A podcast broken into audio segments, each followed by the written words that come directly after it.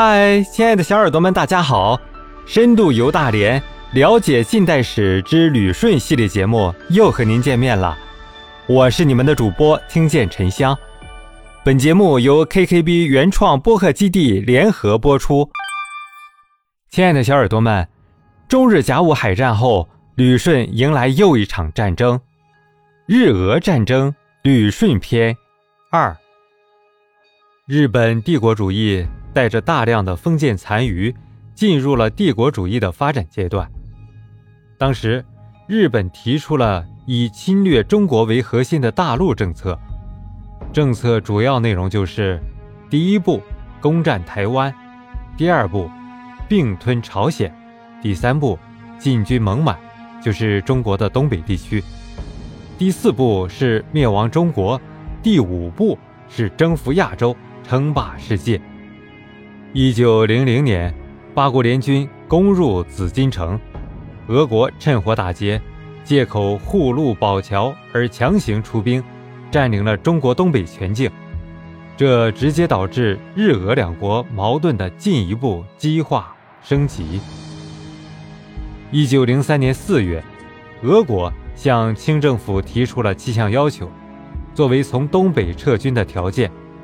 这七项要求实际上。是以撤军为幌子，变相将东北纳入俄国的势力范围。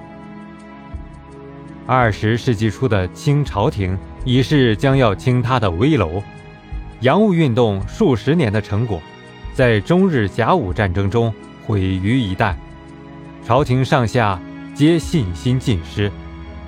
为了不让国土被列强瓜分吞噬，清廷。只能沿用以夷制夷的老策略。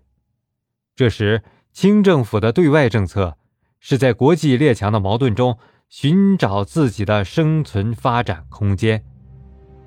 就在日本准备开战的时候，时任直隶总督袁世凯两度致电朝廷，表示日俄一旦决裂，我朝应局外中立。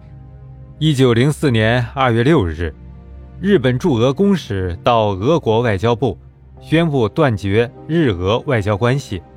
与此同时，日本海军悄然开始行动。日本政府对此看得非常清楚，战争要打就要及早动手，往后推迟一天，俄国得到胜利的希望就多一分，日本失败的可能性就会多一分，不能再继续拖延下去。当时。俄国拥有世界规模最大的陆军，沙皇俄国是当时世界上最强大的国家之一，而且日本则是远东的一个岛国。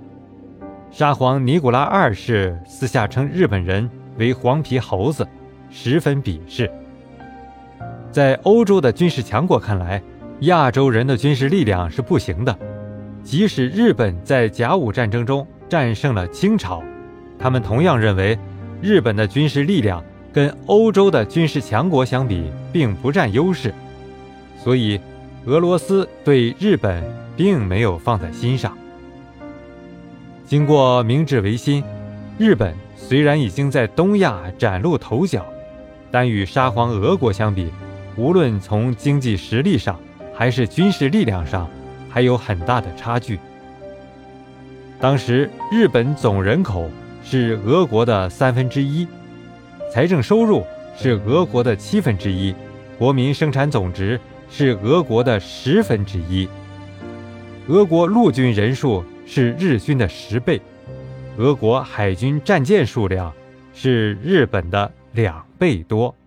亲爱的小耳朵们，一个旅顺口，半部近代史，旅顺的每一个景点都刻有列强侵略的印记。深入了解关于旅顺的历史，你会更透彻的理解旅顺。赶紧关注主播吧，下一集会更精彩哦。